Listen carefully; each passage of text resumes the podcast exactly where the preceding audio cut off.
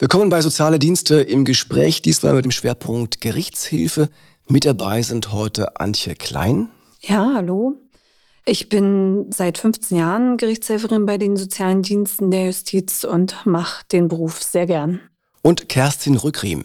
Guten Tag, ich bin seit 1994 dabei, äh, in allen drei Fachbereichen unterwegs und liebe meine Arbeit.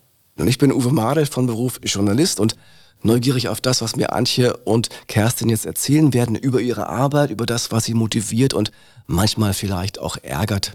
Gerichtshilfe ist nur ein Teil ihrer Arbeit. Bevor wir da genau einsteigen, nochmal ganz kurz die Frage an Sie beide.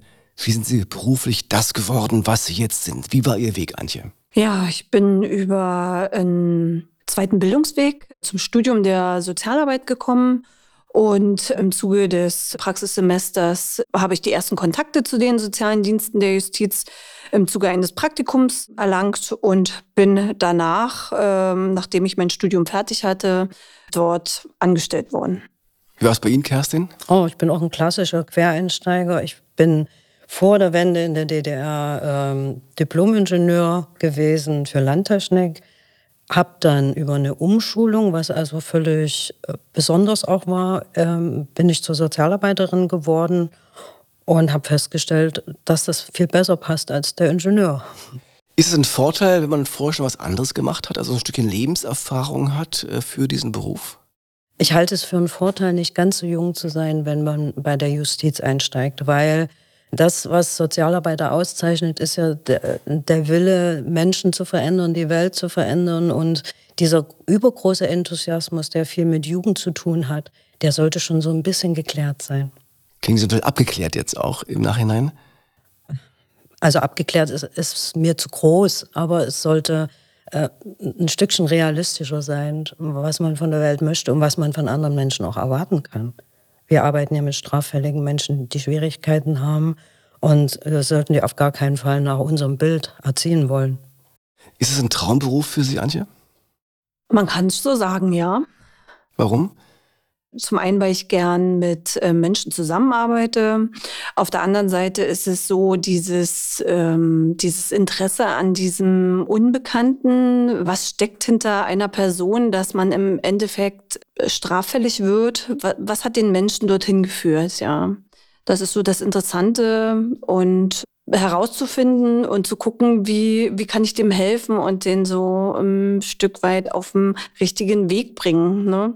Kerstin hat gesagt, es gab am Anfang bei vielen sowas wie Enthusiasmus, Leidenschaft, äh, man wollte die Welt ein Stückchen besser machen. Wie war das bei Ihnen und was ist davon übrig geblieben? Die Motivation, die innere, ist immer noch da, die Welt zu verändern. Ähm, ob man denjenigen manchmal erreicht, da wird man ein Stück weit geerdet, würde ich sagen. Oder? Wie siehst du das? Na, ich habe vorhin schon mal, ich formuliere es nochmal anders. Der Klient oder Proband ist nicht verpflichtet, nach meiner Fassung selig ja. zu werden. Wenn der in der Lage ist, glücklich zu sein unter der Brücke mit seinem Suchtproblem und mit etlichen anderen Problemen, aber niemandem was zu Leide tut, ist es für mich völlig in Ordnung. Und das muss es auch sein, denke ich. Das muss man akzeptieren können auch dann, ja. ne? Ja. Äh, Gerichtshilfe ist nur ein Teil äh, ihrer Arbeit. Es gibt die Bewährungshilfe dazu, noch den Täter-Opfer-Ausgleich bei den sozialen Diensten. Was ist das Besondere an der Gerichtshilfe? Was machen Sie da? Die Gerichtshilfe umfasst nur einen kurzen Ausschnitt im Leben eines Klienten. Das heißt, wir arbeiten mit Menschen, die ein, ein aktuelles Problem haben äh, und da Unterstützung benötigen, um dieses Problem zu klären. Wir arbeiten überwiegend in Vollstreckungssachen. Das heißt, wenn Menschen eine Geldstrafe haben, die sie nicht zahlen können, äh, unterstützen wir die, eine andere Lösung zu finden. Sie können dann zum Beispiel Raten zahlen oder wir können äh, die Geldstrafe durch gemeinnützige Arbeit tilgen. Und dann gibt es noch etliche Bereiche der Berichterstattung fürs Gericht, für die Staatsanwaltschaft. Das heißt was, Antje, Berichterstattung? Berichterstattung umfasst mehrere Teilbereiche. Das ist äh, zum einen die Berichterstattung im Ermittlungsverfahren. Da gibt es die Täterberichte und die Opferberichte sozusagen, um dem Gericht ein ähm, umfassendes Bild von dem Täter darzustellen, um bei den gerichtlichen Entscheidungen eine bessere Grundlage zu bieten. Oder die Opferberichte, wo ich mit den Geschädigten ins Gespräch komme, um zu gucken, welche Folgen sind aus der Straftat entstanden, um diese auch bei der ja, äh, Strafzumessung des Täters zu berücksichtigen. Das ist gerade, wenn man auf die Täter schaut, auch eine Art Sozialprognose.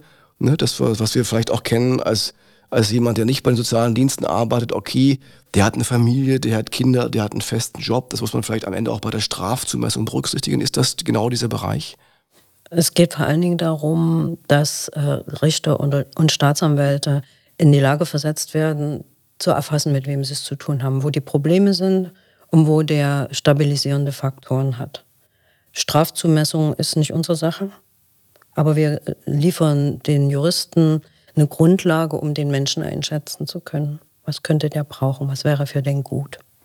Das heißt, da sind Sie im Gespräch auch relativ dicht dran, glaube ich, bei Ihren Klienten und Klientinnen auch. Äh, glauben Sie dann denen, wenn die beschreiben, wir leben so und so und wir haben das und das vor und das ist doch alles super und eine Haftstrafe würde mich jetzt total rausreißen? Also wie nah kommen Sie daran? Wie können Sie es auch checken, was Ihnen erzählt wird?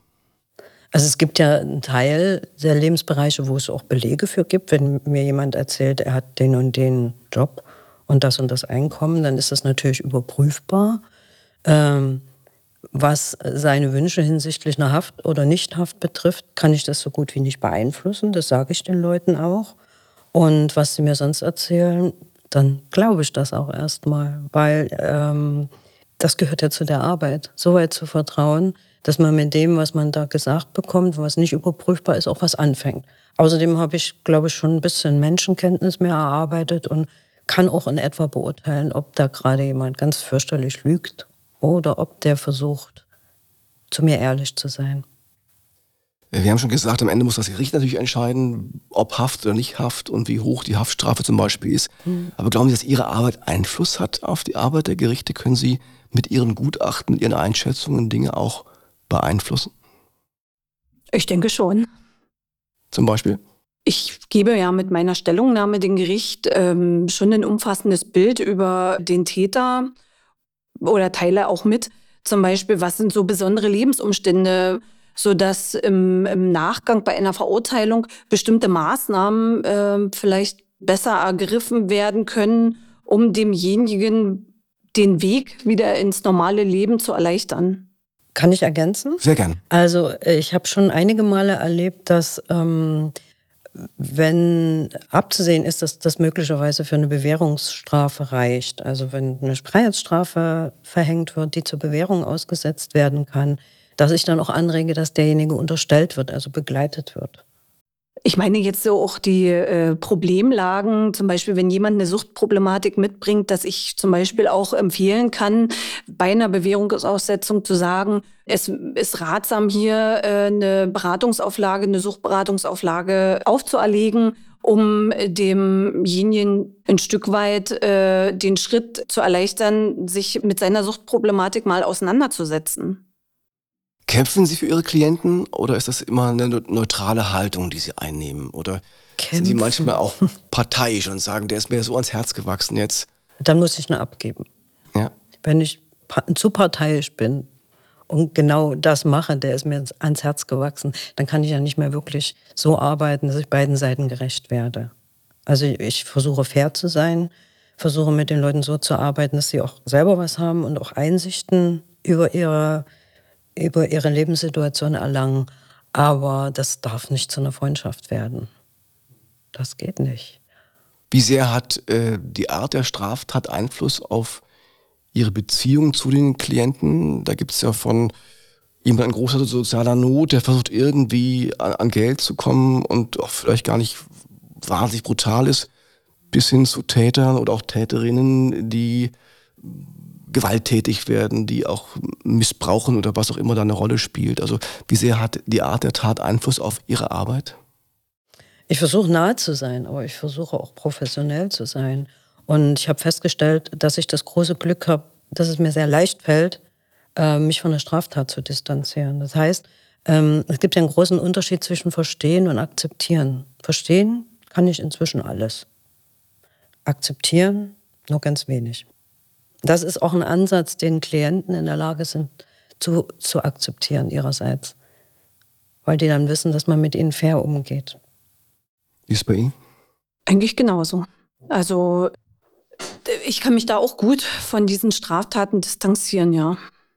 Tatsächlich. Ähm, Im Gespräch. Aber wie gesagt, akzeptieren ist ähm, eine Sache, die ich das nicht kann. Ne?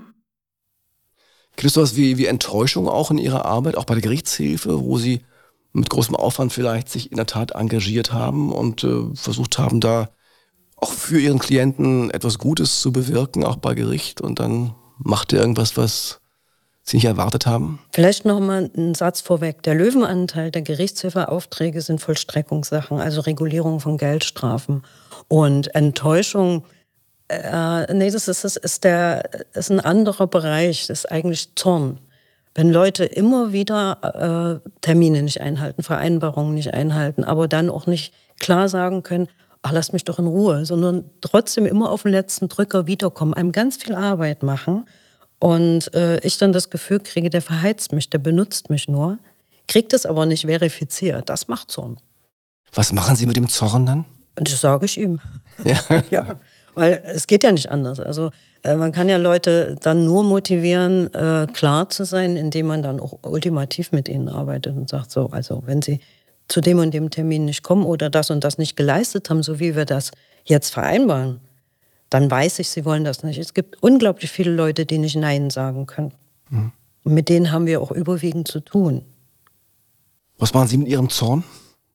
Was mache ich mit meinem Zorn? Bist du zornig? Ja, ich bin dann auch authentisch und sag's. genau. Ja, ja. ja. Das macht doch Sinn. Ja, ähm, ich muss manchmal meinem Ärger Luft machen, indem ich mich für jemanden eingesetzt habe, dass der meinetwegen diese gemeinnützige Arbeit in dieser Stelle kriegt und dann zu diesem bestimmten Termin nicht erscheint und die Einsatzstelle dann irgendwann sagt, wir haben keine Lust mehr. Oder wir haben gänzlich keine Lust mehr und abspringen, ne? das macht mich zornig. Und das muss ich dann noch sagen. Ich mach mal ein Beispiel. Ich habe ein äh Mann betreut in fünf Geldstrafen. Den habe ich ein Dreivierteljahr immer wieder versucht zu motivieren, irgendwas zu machen. Irgendwann ging nichts mehr und er kam in Haft. Dann hat sich die Familie bereit erklärt, für ihn ungefähr dreieinhalbtausend Euro zu investieren. Die sind ganz arm, die leben von Arbeitslosengeld 2. Die haben sich das irgendwo zusammengeborgt. Das ist schade. Das sind so die Momente, wo ich dann denke, mh, hm, ist schade um die viele Zeit, die du da investiert hast. Man hätte von vornherein gucken können, wo diese dreieinhalbtausend herkommen. Was macht das auch mit Ihnen? Äh, wir haben am Anfang gesagt, äh, Sie sind mit einer Leidenschaft, auch mit einer Zielstellung in diesen Beruf gegangen, äh, um eben Leute zu erreichen, um auch für sie da zu sein und vielleicht am Ende auch Gutes zu bewirken, auch für Menschen, die Straftaten begangen haben. Stumpfen Sie dann ab und sagen Sie, ach, ich gehe nicht mehr so intensiv rein, ich ziehe mich da zurück? Nö, ich würde sagen, jeder Fall ist anders und man geht ja immer, also ich gehe da jetzt so ohne Vorteile an, an die Aufträge ran und denke immer, ja, das wird, äh, wenn derjenige zu mir kommt und äh, wir den Auftrag besprechen und die in Lösungsweg erarbeiten, dass das wird. Also ich gehe jetzt nicht demotiviert ran. Das, ist, das wäre ja auch dann äh, der Tod im Topf. Dann könnte ich ja meinen Job irgendwann an den Nagel hängen. Also die dürfen mich frustrieren. Das ist in Ordnung. Ich darf bloß nicht in der Frustration hängen bleiben. Was mich viel eher betroffen macht, ist, wenn bestimmte Behörden nicht gut miteinander funktionieren, beziehungsweise man sich auf Behörden und Kooperationspartner nicht verlassen kann. Was auch immer wieder mal vorkommt und dann wird es schwierig.